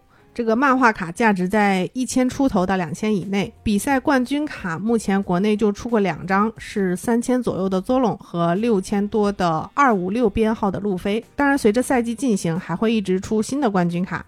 下一赛季是三大将和编号红发。卡牌价格的想象力跟宝可梦万智牌球星卡这些不是一个级别。评级的编号路飞价格上限也就是个一万出头。哇，他完整的给我们介绍了这个海贼王卡牌的结构。嗯，他一定超级喜欢这个。嗯，我很容易耐心，我很容易被这种热情感染的。嗯嗯，但是你会玩吗？我主要是我的最大的那个点是在于我没有看过海贼王。哦，对，嗯，那情怀这一项，哎，很难会。激起热情，嗯，然后接着是喜马拉雅的任天成。小时候学校门口有卖五毛钱一包的盗版宝可梦卡，那时候还叫神奇宝贝。一年级那会儿，大字还不是几个，买回来也不会玩，就是看谁的卡面好看，谁的血多谁就厉害。现在这些卡我还留着，都放在一个蛋卷盒里，装了满满一盒。我主要是对这个蛋卷盒真的太有，我也那是个，黄色的鸡蛋卷，对不对？对我也有这种东西。对，而且里边一定要放小时候积攒下来觉得很珍贵的东西。对，嗯，嗯、顺便题外话，我其实是喜欢神奇宝贝这个译名的。哦，嗯，虽然它并不是官方的。确实，就是它更名叫宝可梦这三个字的时候，也引起了还蛮大的争议。但我其实发现，这只会对于你是游戏从业者，或者说你比较喜欢游戏、比较喜欢动漫的人有影响。我们会改口了，嗯但是其实对于大多数人来讲，他们其实还是叫神奇宝贝、口袋妖怪都有。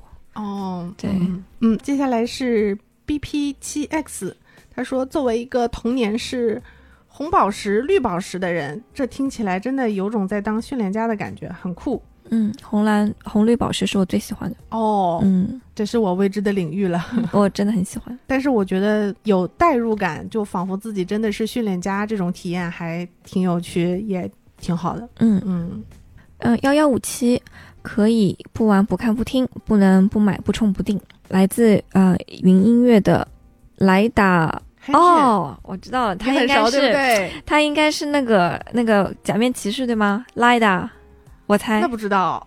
哦，不看也罢，还是看了吧。看不看呢？算了，先买，是我本人了，就是我。啊，也是我嗯，嗯 然后是 A K Y I L A N 这位朋友，我对不起，我实在是不是很确定这个语种，嗯，所以还是不冒昧的念了。他说：“B 站动画删减真的很离谱，我和老婆看完《Old Taxi》，应该就是乞巧计程车，对不对？对，最后一集两脸懵逼，觉得情节有点对不上，然后去其他网站又重新看了，才发现 B 站把一个特别重要的反转画面给删掉了，可以说差点毁了这部番。从此，除非要看一些有弹幕的老番，就不在 B 站受苦了。你的选择是对的，嗯嗯，接下来是樱桃小王子 IX 说，上海有七十 mm 胶片 IMAX 影院的只有一家和平影都。然后我们的赞恩老师很严谨，回复了他：和平影都二零一零年把 IMAX 胶片厅升级成数字厅了，之后也是放映数字 IMAX。最近有传闻说重庆在商量为了奥本海默重启 IMAX 胶片放映，不知道和平影都有没有这个打算？这个给呃我们非常严谨要追求这个放映环境的朋友一点信息。嗯，嗯，接下来是 B 站的欧西里斯零式，他说不能不听，一礼拜不听中环就像缺少了点什么似的。哇，压力给到王队长。然后接下来这个呃达克零，他说给主播上舰长应该也算文化消费吧。我给你们合并一下，就是如果说能对吧，给中环也上个舰长，那就完成了这一部分的文化消费。因为我们这期其实聊的就是文化消费了。嗯嗯，然后提到打赏主播这件事情，最近也是颇具争议。你觉得它算文化消费吗？我不知道。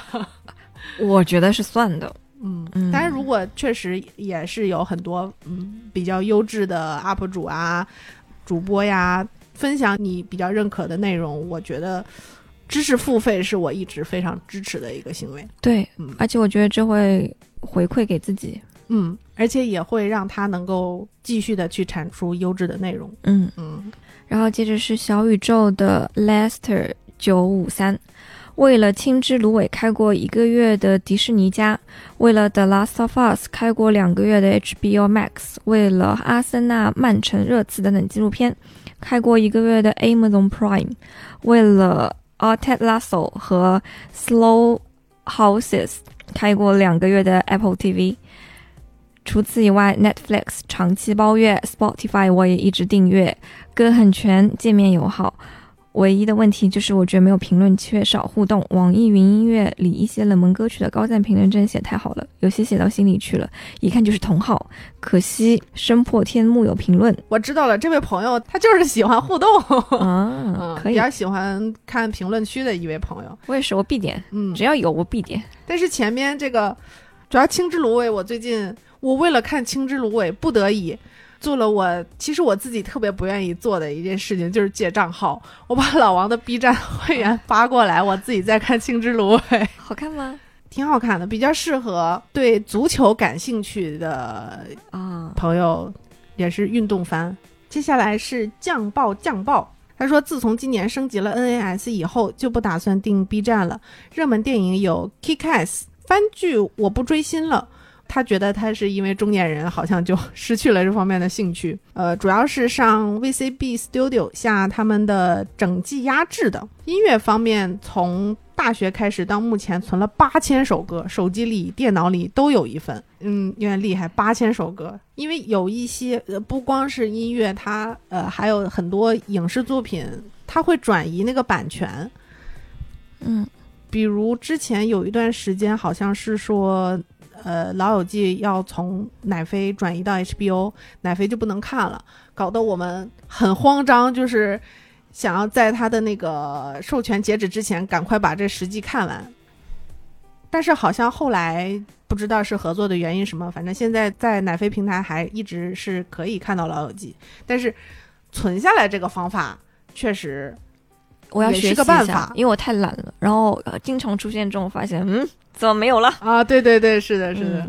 好，接下来这位朋友叫 Free Freak Lord，我自己在用的 Spotify、奶飞、迪士尼和大会员以及油管会员，大部分都是拼车，折腾但是蛮香的，特别是支持双杜比的流媒体配合 LG OLED 电视，哎，这是老王家他们电视哎。括号电影院的观感真的很差。其其他流媒体上找不太到的，会下到 NAS 用 Infuse 看。总之爽，娱乐水平提高之后，生活开心不少。嗯，这位朋友和我们的那个观影环境。相当接近，嗯，他们在聊这一期那个文化消费的时候，赞恩老师当时他有提到说，他很推荐的一个方式就是买蓝光碟。最近老王自救的一个办法就是他买了一些我们很喜欢的电影和剧集的蓝光碟，再搭配刚刚这位朋友提到的比流媒体更好的一个放映环境，因为它是什么杜比啦，有蓝光四 K 啦，整个。观影体验有时候确实甚至会超过在影院的一个视听效果，而且没有人打扰你。最近我们是发现，就买了一张光盘，买了敦刻尔克，我们两个在家又重温了一遍敦刻尔克之后，就是肾上腺素爆棚，整个体验确实非常非常好。后来老王就相继又下单了《星际穿越》《The Last of Us》的剧集。我是推荐给这位朋友和也是很追求视听享受的朋友，这种方式确实体验极佳，可以尝试一下。嗯嗯，又要花钱喽，呃，文化消费吧。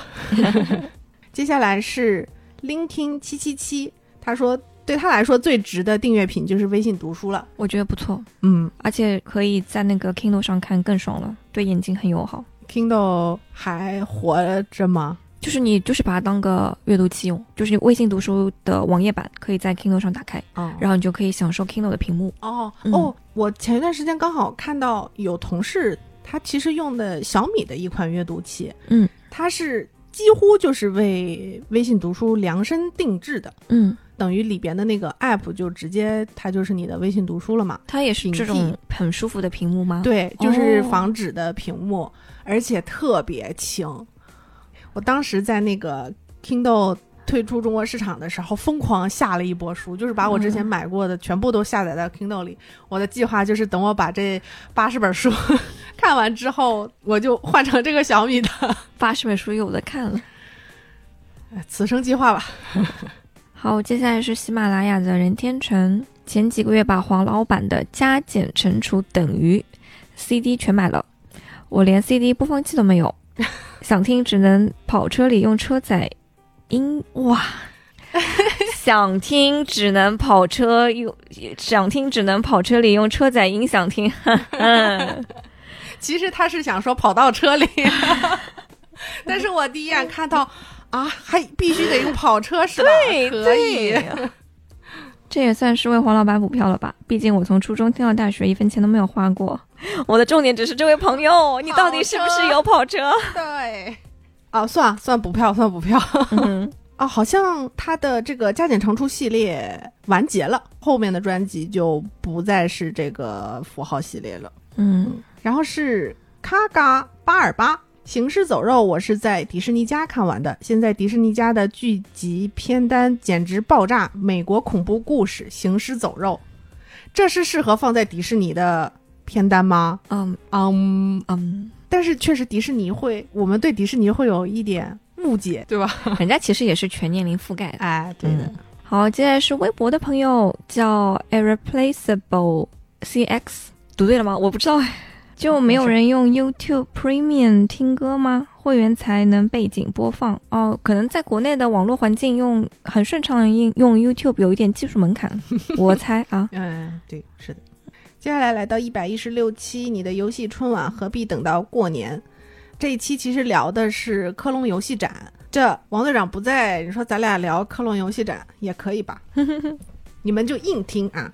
云音乐的 Chef Jerry。他说：“博德之门三后边就可以真正的共度良宵和影心堆沙堡了。博德之门，我要玩是要玩的，毕竟你都游戏了。主要它是那个《龙与地下城》的那个宇宙，我我对这个题材还是感兴趣的。嗯，好，接下来这位朋友困兽之斗，问题 FF 十六甚至不是 RPG，我没玩。你不是 FF 玩家吗？”但是十六的画风不那么贼了哦，就有点嗯，所以其实后边的这几条主要就是针对这个 RPG 和 JRPG 做了一番探讨。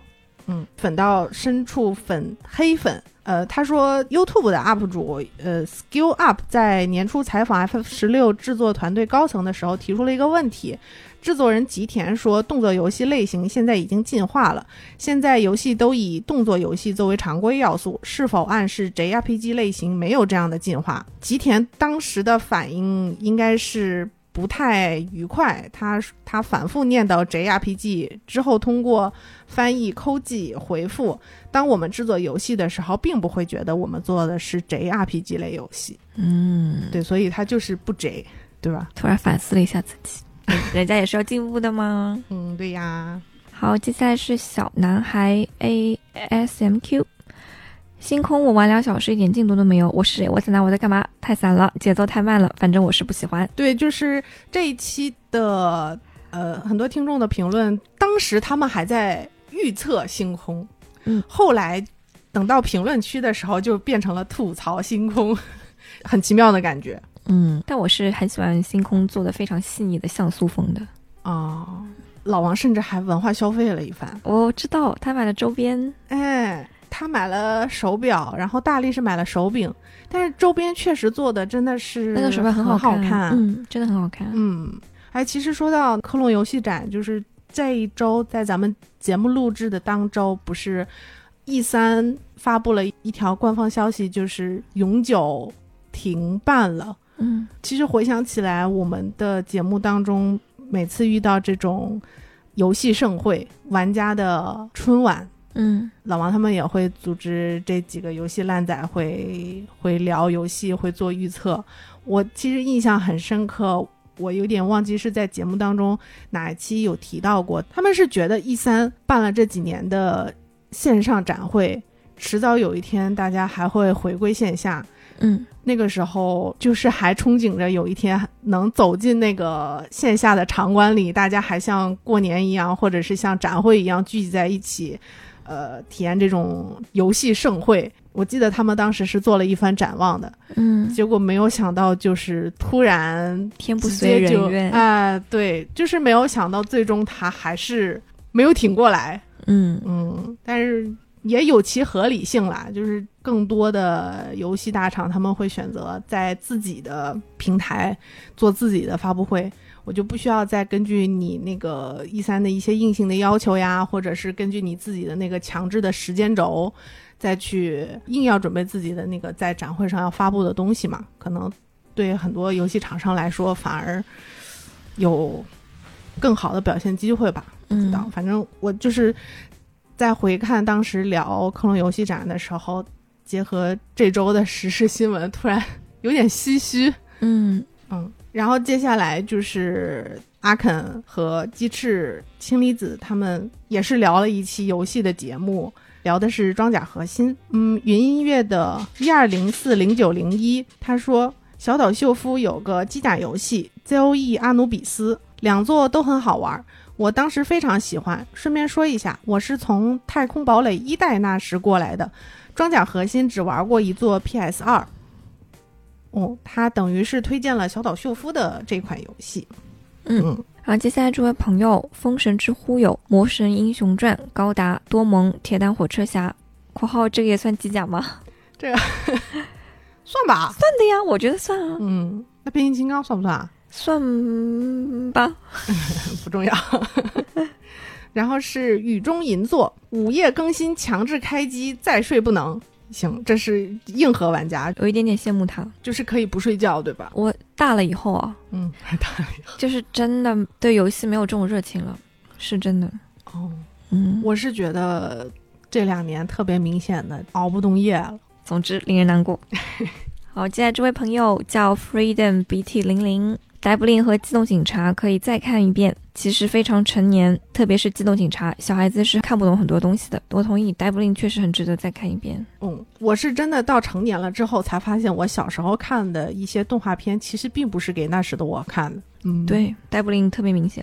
嗯，然后是七个梦，他只说了简单的四个字：不玩硬听。我真的很喜欢这样的听友，谢谢你。好，接下来这位朋友是太阳骑士正义的毒飞刀。吴老师解法很多，不为意也是乐趣之一。只是别人的乐趣，我的是卧火。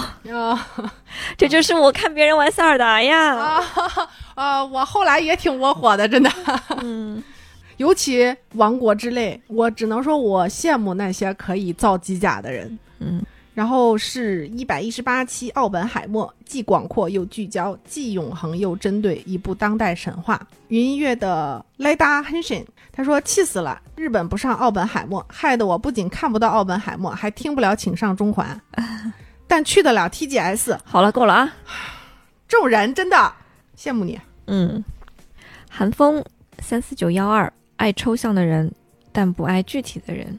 他应该是回应了那个话，嗯嗯，因为是那句话，应该是爱具体的人，不要爱抽象的人。嗯，然后是 B 站的 Redview Seven，他说对于电影里的泰勒，我有一些个人看法。在听证会和结尾颁奖时，奥本海默都与泰勒握了手。在奥本海默眼里，泰勒是他愿意交流和尊重的人，因为泰勒对科学纯粹的追求。略微有点背刺他那个，对吗？对，就是在最后举证的时候，算背刺吗？就有点算。我记得他，他们两个可能在对科学这件事情上有一些互相不认同的点。嗯，但是，嗯，剧情化嘛，问到他说：“你觉得他是一个是否对美国有不忠倾向？”他说：“绝对不是。”嗯。好，接下来这位朋友叫鸡生淡月，本来听介绍很感兴趣，到了影院看的又困又累。简直是三个小时的折磨，对之类的高分片还是敬而远之。山猪吃不了细糠，首先不要这样说自己。对对对，我对我就是想对他说这句话。对，我觉得可能是因为你对这个片子预设很高，然后你就可能会抱着一种就是有点审视的态度去看他了。嗯，你就很容易对他有点嗯，是的，欣赏不来。嗯，而且我记得当时他们在节目当中。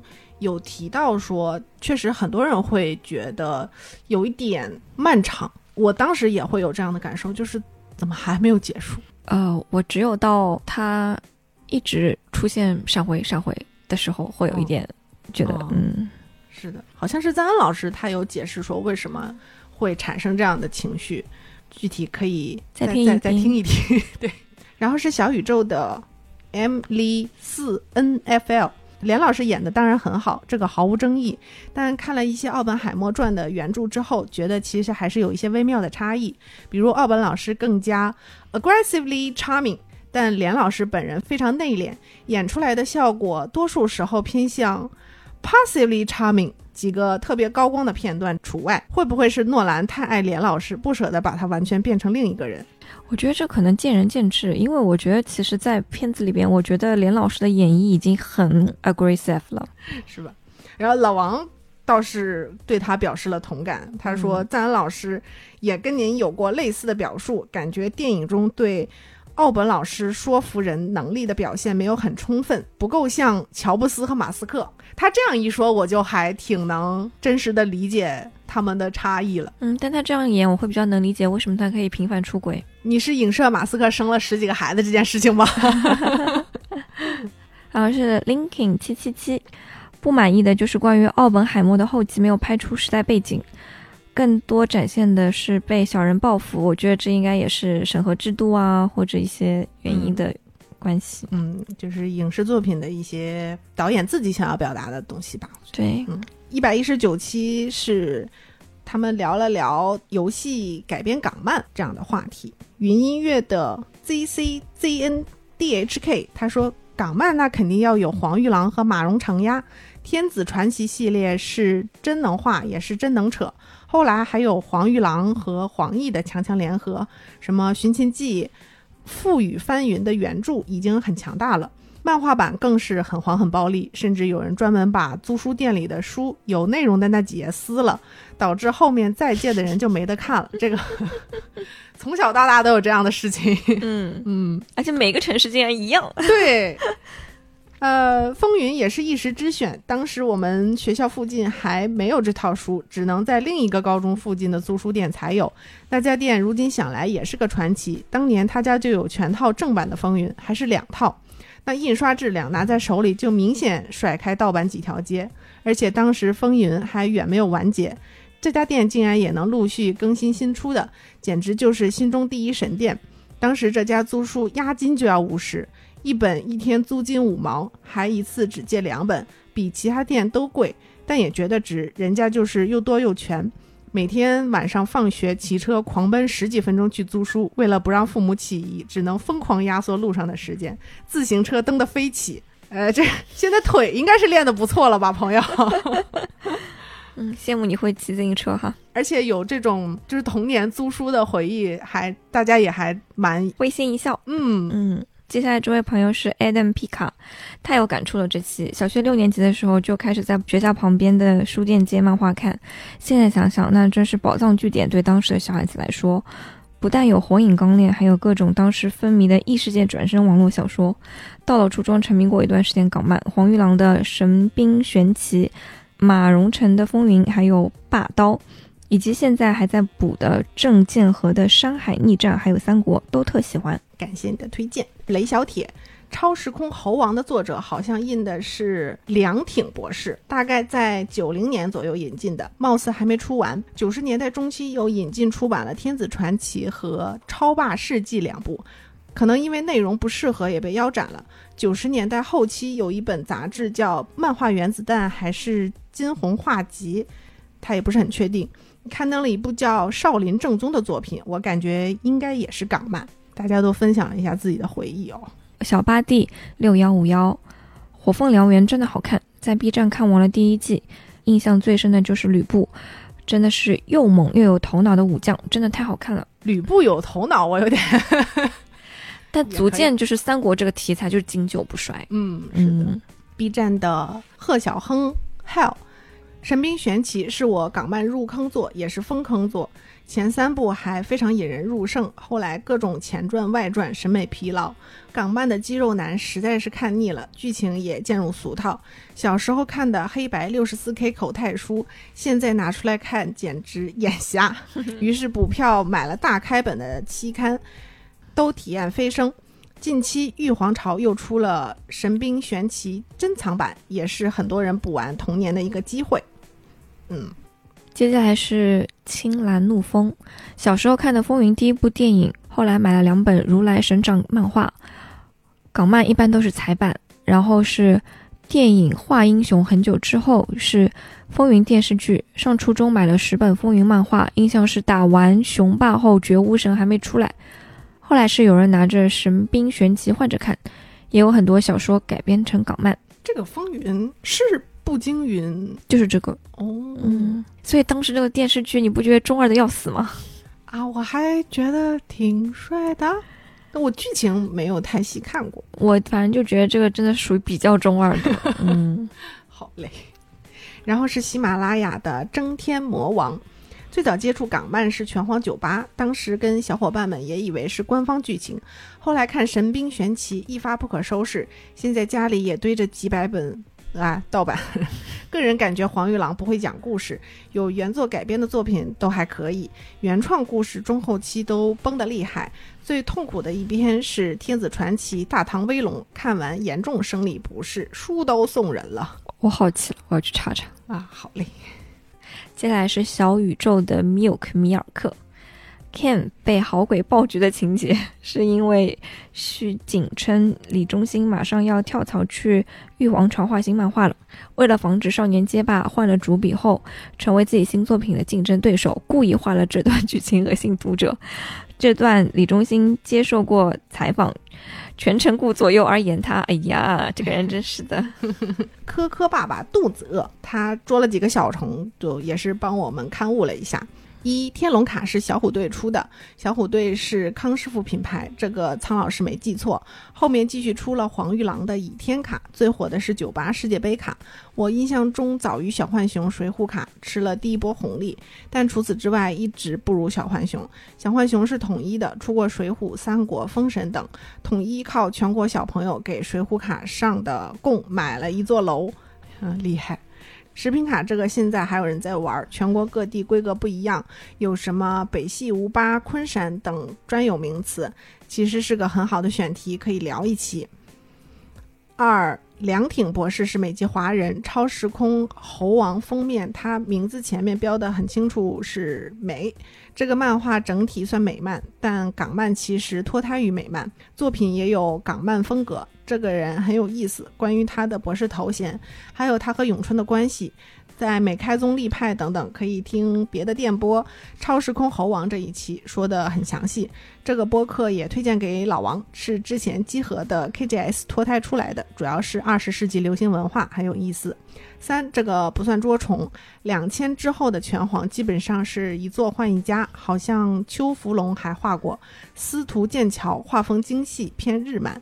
所以这一座我比较喜欢，但故事上最有巧思的当属二零零一的港漫，里面关于复制草剃精的设定真是玩出了花，巧妙解释了力量流失和为什么打不出无视的原因，带给我极大震撼。这个我记得苍老师好像在危机的文章里有提过，但这次节目里没有说，有些遗憾。最后祝中环越办越好，老王周更辛苦了，妮娜老师周更辛苦了。都辛苦，嗯，周更确实压力还挺大，嗯，方老师也辛苦了。原来小作文读起来也挺辛苦的诶，呃，对，但是回顾的时候，而且就是能借这个机会，在其实也是回忆当时我们聊过的一些内容，以及再找机会和大家做一点互动，还挺好玩的。而且有一种很奇妙的感觉，就是小时候大家肯定多多少少会有一些那种类似读编往来的情节嘛。啊，然后你其实很期待自己的东西被读出来。嗯，然后现在你是读别人的人，感觉很奇妙。嗯，真的是的，因为确实时间比较有限，我我们在筛选的时候会尽量囊括一些新朋友呀，然后。可能会遗漏掉一些也很珍贵的听众的留言。我是觉得在回顾大家的互动，包括跟大家有时候在底下直接聊天，这个体验都还是挺珍贵的。我们也希望大家能多多跟我们保持联络。嗯，而且我其实真的会看的，真的我会 看。是的，我们都会看的。嗯，那就这期就先这样，辛苦方老师啊，不会不会，下次我们有机会再多多来做客。好，呃，如果大家对自己的生活上有一些非常喜欢的事情，以及你享受生活的方式，也可以继续和我们来互动。嗯，我这个一定会，就是你们只要说了，我一定会都会去试的，真的哦，真的。好的，那这期就聊到这儿，我们下期节目再见，拜拜，拜拜。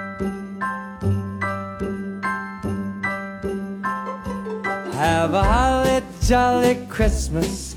It's the best time of the year. Now I don't know if there'll be snow, but have a cup of cheer. Have a holly jolly Christmas.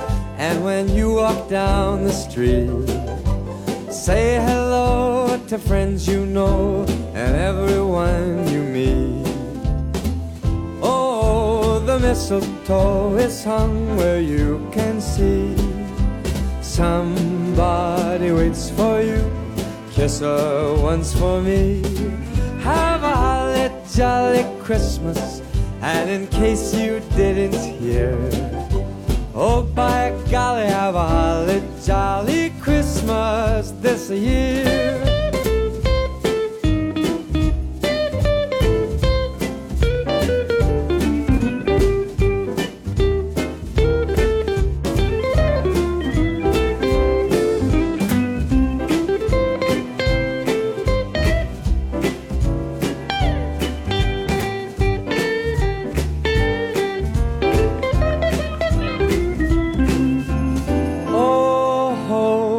mistletoe is hung where you can see.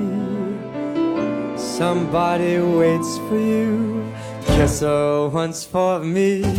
Have a holly jolly Christmas. And in case you didn't hear, oh by golly, have a holly jolly Christmas this year.